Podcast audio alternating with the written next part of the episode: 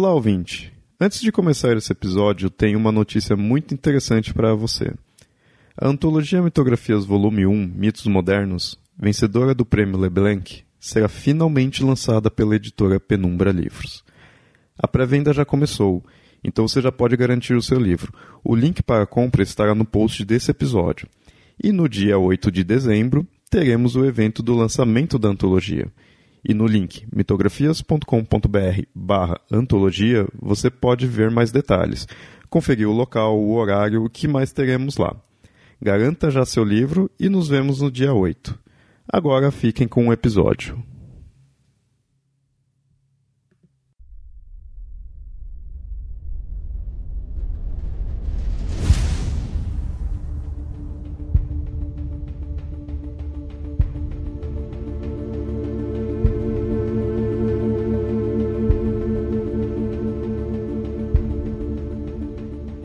Heracles parecia ser invencível. Em todos os trabalhos dos quais Euristeu, o rei de Micenas, lhe atribuía, ele retornava vitorioso. O rei não aguentava mais. Queria poder provar que o filho de Zeus também era um homem falho. Para isso, pensou em um último desafio. Por mais divino que fosse o sangue de Heracles, ele ainda era um mortal. E, portanto, não haveria desafio maior do que ir e voltar do próprio reino dos mortos. Euristeu ordenou que o herói trouxesse Cérbero, o quão guardião do submundo. Era de fato uma tarefa impensável. Se pouquíssimos conseguiam passar pelo cão de guarda e continuar vivo, quanto mais trazê-lo para a superfície. Mas Heracles não recusou, nem mesmo demonstrou sinal de incerteza. Aceitou e, na mesma hora, partiu para cumprir seu último trabalho. Porém, a não ser que já fosse uma alma desprovida de vida, nem mesmo descer ao reino de Hades era algo simples e de conhecimento de todos. Para descobrir como chegar com segurança à região das sombras, o herói inicia-se nos mistérios de Eleusis, o ritual voltado para a deusa Deméter e sua filha Perséfone, a rainha do mundo dos mortos. Com o conhecimento de como chegar ao submundo, Heracles inicia sua jornada. E ainda assim precisaria de um guia. O herói então para na entrada da caverna Querúzia, uma das vias para o submundo, à espera de Hermes, o guia das almas vivas e mortas. Sorrateiro como sempre, o deus psicopompo sai das sombras da caverna e faz sinal para que Heracles o siga. Passados alguns minutos descendo, Heracles começa a ver as diversas almas dos mortos, que fogem amedrontados quando fitam o herói. Apenas duas almas se mantêm à sua espera: Medusa e Melegro. Ao ver a imagem da criatura medusa, o herói leva a mão à espada, mas é impedido por Hermes, que o informa que aquilo é apenas uma sombra. Logo, impossível de ser atingida. Já Melegro era um amigo de longa data, companheiro das épocas de aventura quando estavam juntos aos demais argonautas. Ambos conversam por um tempo e Melegro sugere que Heracles, quando acabasse sua missão, se casasse com sua irmã Dejanira, que agora estava sozinha no mundo dos vivos. Mas Heracles não tinha tempo a perder. Então, prossegue com sua viagem. Hermes leva-o até o salão principal e o deixa lá, de frente para Hades, que já sabia de sua vinda, mas não do motivo. Hades, o senhor do submundo, em sua cadeira real, de olhar fixo e sombrio, amedrontaria qualquer alma que estivesse ali, fosse viva ou morta. Mas não o filho de Zeus. Ele tinha uma missão iria cumpri-la. Contou o porquê estava ali e já estava preparado de como convenceria o deus a deixá-lo levar seu guardião. Mas, para surpresa dele, Hades aceitou de primeira. Erax poderia levar Cérbero, mas que seguisse algumas condições. Apesar de Hades permitir, a própria criatura não se deixaria ser levada. Dessa forma, era inevitável um combate. Porém, o herói não poderia usar nenhuma arma sequer, até porque não poderia matar o cão e deveria trazê-lo de volta. Heracles aceita os termos e Hades chama seu cão de guarda. Um portão do outro lado do salão se abre e três rosnados começam a preencher o silencioso e sombrio local. Heracles olha para a criatura que se aproxima enquanto se desarma, ficando com as mãos livres e apenas uma pele de leão cobrindo seu corpo. Cérbero lentamente se aproxima. Vendo Heracles, O cão entende que aquele seria seu adversário. O herói se prepara para o bote que o cão dará a qualquer momento. Porém, Cérbero estava longe de ser qualquer cão de guarda. Ele era o maior e o mais feroz cão de toda a existência. Seu tamanho equiparava ao do herói, ainda que estivesse sobre as quatro patas. Mas isso talvez fosse o menos assustador se comparado com as suas três espumantes cabeças, todas mostrando dentes afiados da criatura. Se não bastasse isso, não apenas o pelo de suas costas estava eriçado, como também as inúmeras serpentes que levantavam de seu dorso. Heracles fazia sinal chamando para que Cérbero avançasse sobre ele. O animal, perdendo a paciência, pulou, cobrindo os metros de distância entre eles. O herói se esquivou e já saltou sobre as costas da criatura, segurando todas as serpentes de seu dorso com uma única mão. Enquanto as três cabeças tentavam mordê-lo em cheio, as mordidas o atingiam.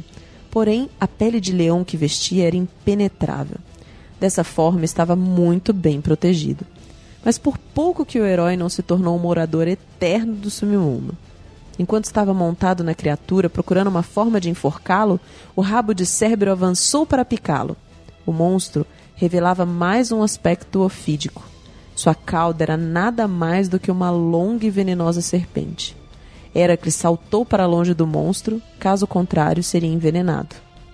Hades era o único espectador dessa incrível batalha. Nem mesmo ele poderia palpitar quem seria o vencedor. Confiava em seu brutal guardião, mas também notava a força e determinação do herói.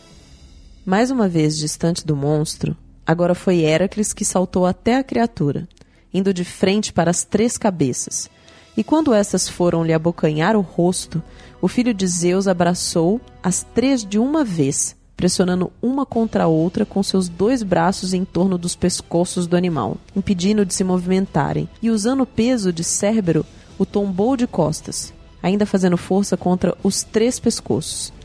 A cauda de serpente tentou atacar, mas dessa vez, quando iria acertar o herói, do nada parou e caiu desacordada no chão. Heracles, havia vencido e Cérbero estava desmaiado.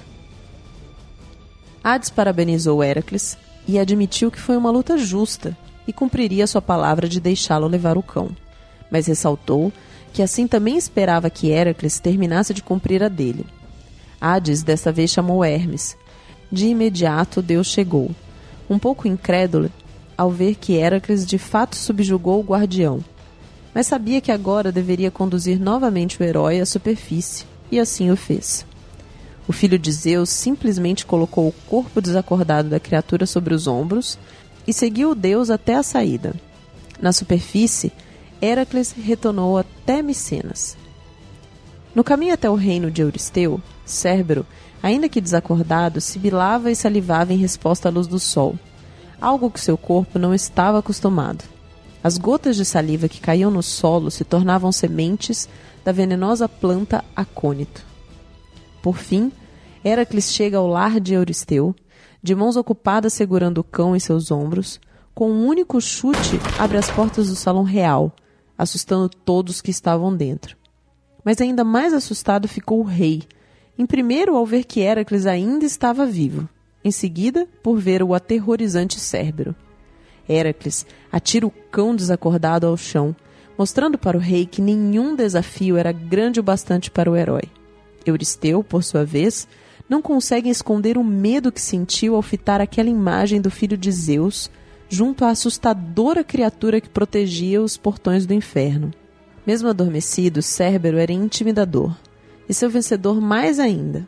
O rei admite às pressas que Heracles foi o vencedor e que estava livre dos trabalhos, e clama para que tirasse logo aquela criatura dali. Heracles, feliz por sua vitória e recém-adquirida liberdade, parte para devolver Cérbero para o seu dono, de preferência antes que acordasse. A devolução ocorre sem problemas, e o herói volta para sua vida atrás de futuras aventuras, enquanto, no reino dos mortos, Cérbero, recuperado dos danos que tivera na luta, retorna ao seu posto de cão de guarda.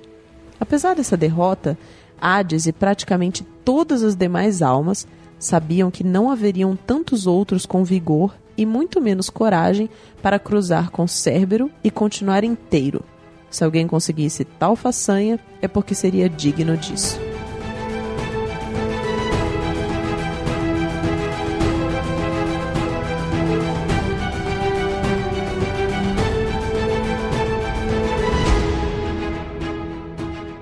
Muito bem, ouvintes, bem-vindos ao capítulo 9 do Manual dos Monstros. E nesse episódio falarei do Cérbero, um dos mais infernais monstros da mitologia grega.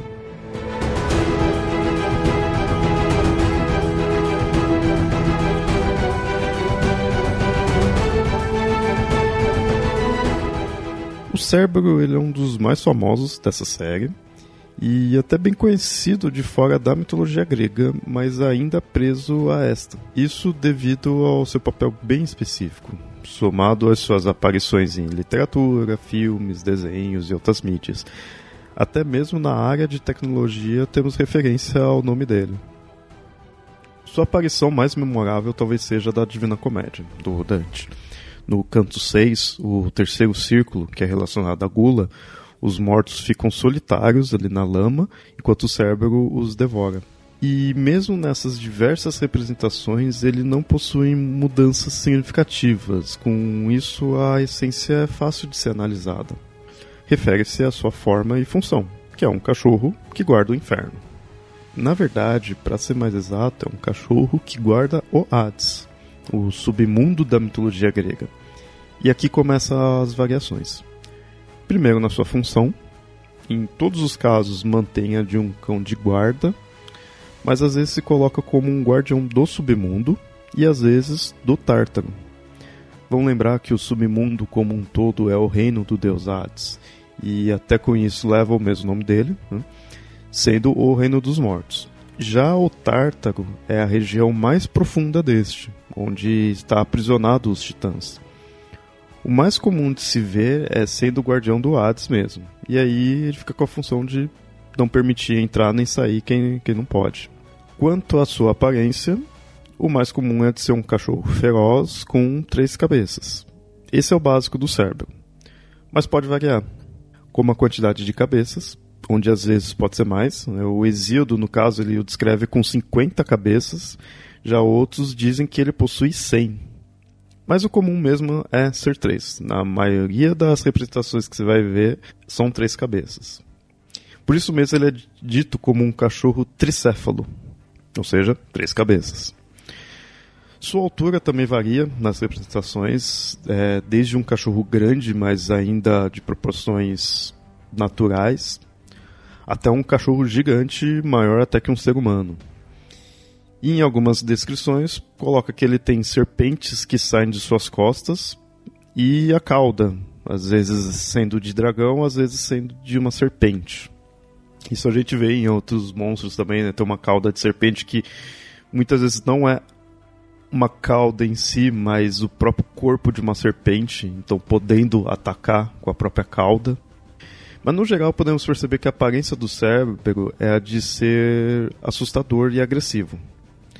Isso, obviamente, é natural de qualquer monstro, mas no caso do cão infernal, vemos bem isso porque suas representações focam nesse objetivo, deixando meio que de lado a uniformidade da aparência, com outras representações, colocando vermelho com fogo, com vários olhos e por aí vai, mas sempre sendo agressivo, mostrando ali os dentes. Né? Mesmo assim, no caso, como disse, as três cabeças é o mais comum de se ver das representações dele. Um diferencial do Cérbero quanto aos outros monstros é que, enquanto eles de fato eram destrutivos, podendo ser considerados agentes do caos, serem maléficos, este, por sua vez, apenas está cumprindo ali seu papel. Ele nada mais é do que um cão de guarda extremamente perigoso mas ainda assim nada que deva ser destruído, e isso reflete em seus mitos. Em nenhum ele é morto, é apenas derrotado. Mas é legal mostrar que a guarda que ele faz é mais de quem está dentro do que fora. Em alguns casos é visto que ele nem mesmo é agressivo com quem está entrando ali no, no submundo. Porém, não deixa ninguém sair deste local. E aí, nesse caso, ele é bem violento, chegando a despedaçar as vítimas ali que tenta sair. Mas como falei, ele tem suas derrotas. Ele aparece em vários mitos.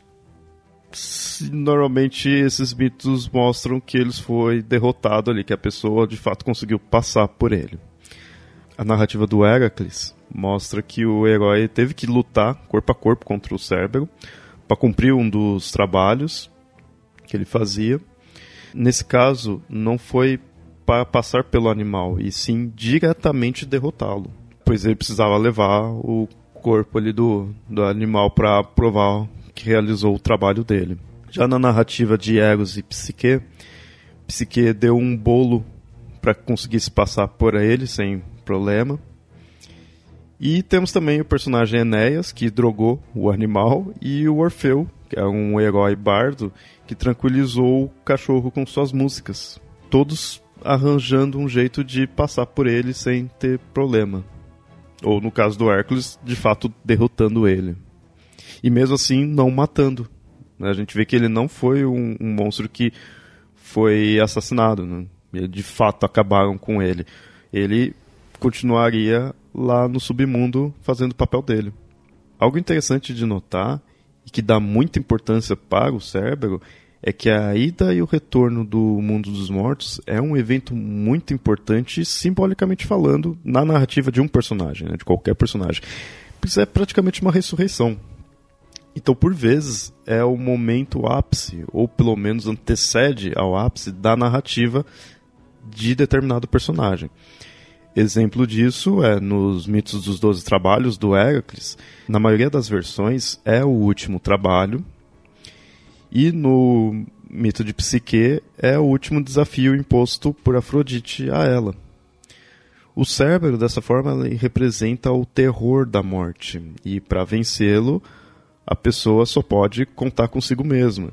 Então ela desce sozinha, nem, às vezes nem sempre sozinha, às vezes é guiado por um deus, na maioria das vezes é por Hermes, mas ou está sozinha ou está sendo guiado por Hermes, mas ao passar por ele, o personagem está sozinho e passa e retorna.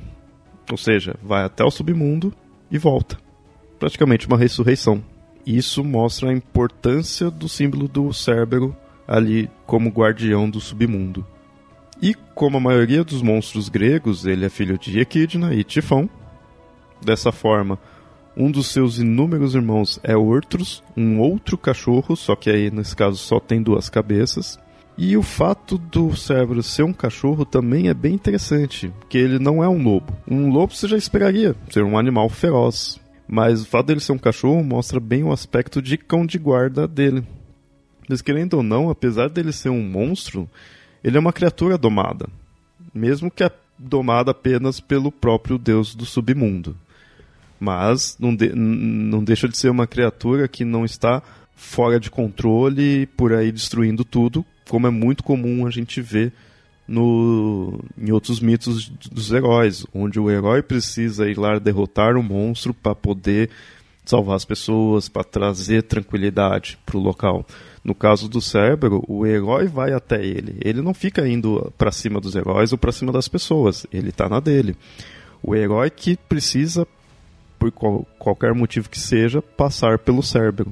Nos mitos, então, não vemos uma forma de destruí-lo. Como falei, ele não foi morto até agora.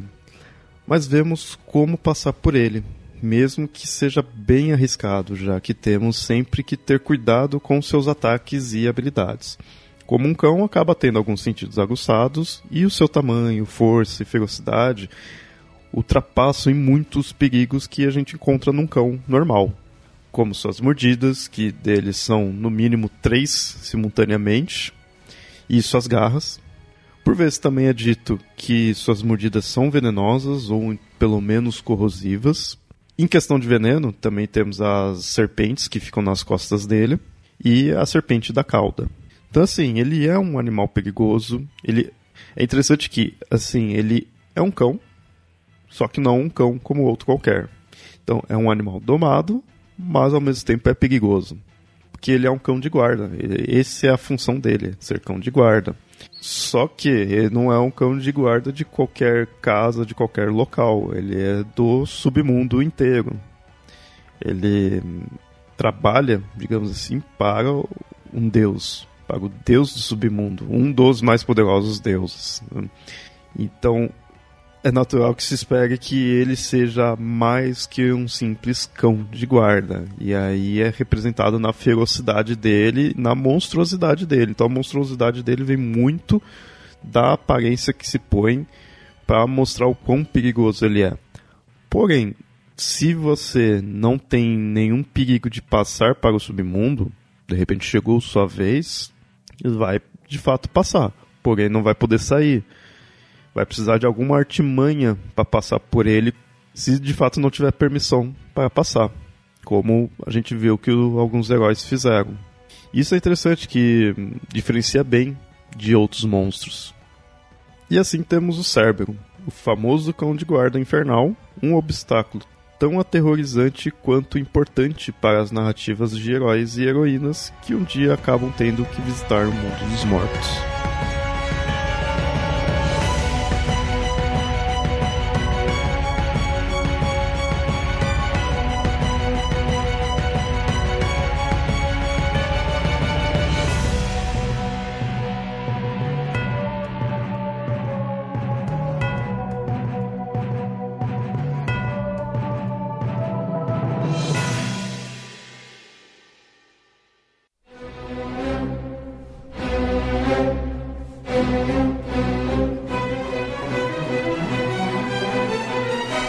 Criação, roteiro e edição desse episódio: Leonardo.